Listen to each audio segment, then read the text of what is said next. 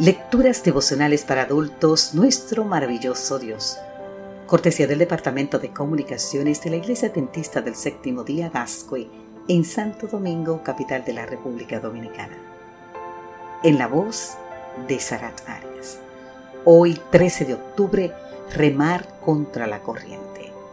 El libro de Filipenses capítulo 2, los versículos 14 y 15 nos dicen, háganlo todo sin quejas ni contiendas para que sean intachables y puros, hijos de Dios sin culpa en medio de una generación torcida y depravada.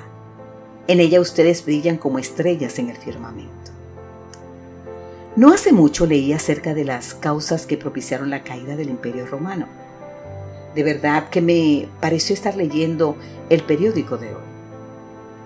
Según escribió Edward Gibson en su monumental obra History of the Decline and Fall of the Roman Empire, Historia de la decadencia y caída del Imperio Romano, así en español, los cinco factores más importantes fueron, primero, el colapso de la institución familiar.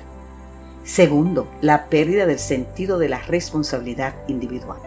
Tercero, el aumento excesivo de los impuestos y del control gubernamental.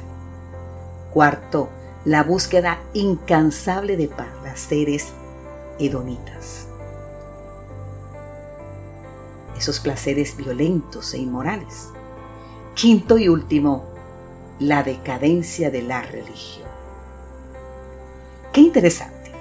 El imperio más poderoso del mundo antiguo cayó no por el poder de los ejércitos invasores, sino por la pérdida de sus valores morales y religiosos. Vaya desafío para nosotros hoy en día ¿Cómo criaremos a nuestros hijos en una cultura como la nuestra, que a lo malo le llama bueno y a lo bueno le llama malo? Dios está buscando hoy hombres y mujeres que se atrevan a salirse al paso a la ola de ataques que amenaza con destruir a nuestras familias. Ahora bien, querido amigo, querida amiga, la pregunta es, ¿cómo lo haremos? ¿Lo haremos viajando no con la corriente, sino contra ella. A este hecho lo ilustra muy bien el doctor William A. Doherty por medio de la analogía del río Mississippi.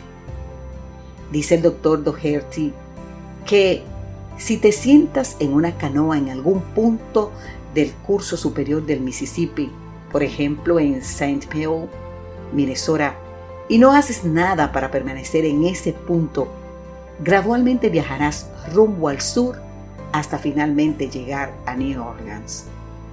Si quieres moverte hacia el norte o incluso permanecer en Saint Paul, escribe Doherty, debes remar duro y tener un plan. Te invito a leer más sobre esto en el libro titulado The Seven Habits of Highly Effective Families en la página 133. Ahora bien, ¿Y qué significa remar duro? Significa que lucharemos para que nada nos impida dar a Dios el lugar central en nuestros hogares. Significa también que levantaremos una muralla que mantenga fuera de nuestros hogares los valores de una sociedad secular que nos quiere vender la idea de que es posible la felicidad sin Dios. Significa, como lo dice nuestro texto para hoy, que nos atreveremos a brillar como estrellas en el firmamento, en medio de una generación torcida y despravada. ¿Usted escuchó esto último? Este gran reto, que usted y yo nos atreveremos a brillar como estrellas en el firmamento en medio de una generación torcida y despravada como la que estamos viviendo hoy. Querido amigo, querida amiga, quiero invitarte en este momento a que digas, pura voz, puro tono. Hoy quiero ser, Señor, una de esas estrellas que brillan para ti comenzando en mi propio hogar. Hoy, hoy, Señor,